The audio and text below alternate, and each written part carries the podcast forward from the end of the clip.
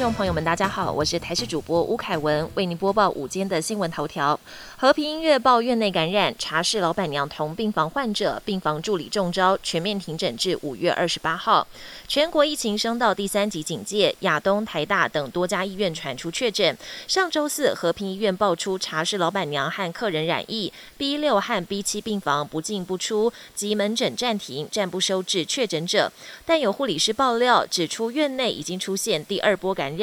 中央流行疫情指挥中心证实，和平医院爆发院内感染，目前掌握新增一名 B 六病房患者，以及另外一个病房的病房助理确诊，其余仍待调查。院方也在官网发布公告，门诊业务全面停诊至五月二十八号。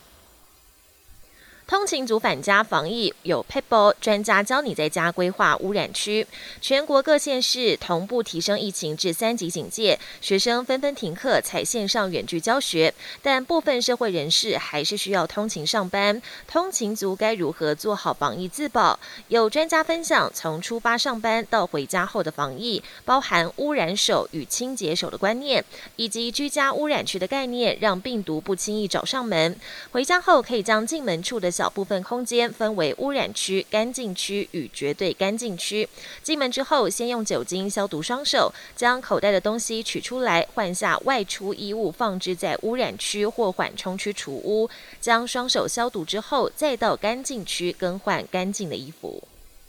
A Z 追打第三季效力足抗变异株。英国牛津大学最新研究显示，A Z 疫苗作为第三季追加疫苗施打，可以有效增加接种者抗体，而且抗体反应的强度足以对抗任何变异病毒株，渴望成为对抗新冠病毒变异的利器。而另一项西班牙初步研究也显示，第一季已接种 A Z 疫苗的人，接下来施打美国辉瑞疫苗混打的效果是高度安全而且有效。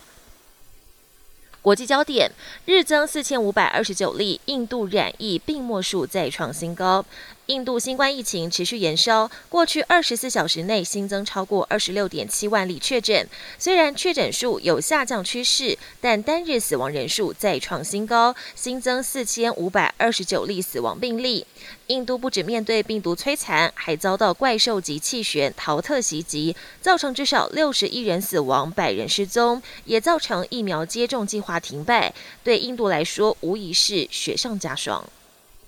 美国最大输油公司证实支付骇客一点二三亿赎金。先前遭到骇客入侵的美国输油管线公司证实，已经向骇客交付四百四十万美元（约合台币一亿两千三百万元）的赎金。美国最大输油管线营运商殖民输油管日前遭到俄罗斯骇客集团植入勒索软体，将近九千公里的管线被迫，不但导致汽油价格飙升，美国当局还因此宣布进入紧急状态，影响。时间长达一个星期，直到十三号才重新恢复运作。管线公司表示，七号支付赎金后，就收到骇客提供的解密工具。执行长坦言，交付赎金是一项很有争议性的决定，但考虑到停摆多日对美国的不利影响，公司别无选择。根据了解，赎金是以比特币的形式支付。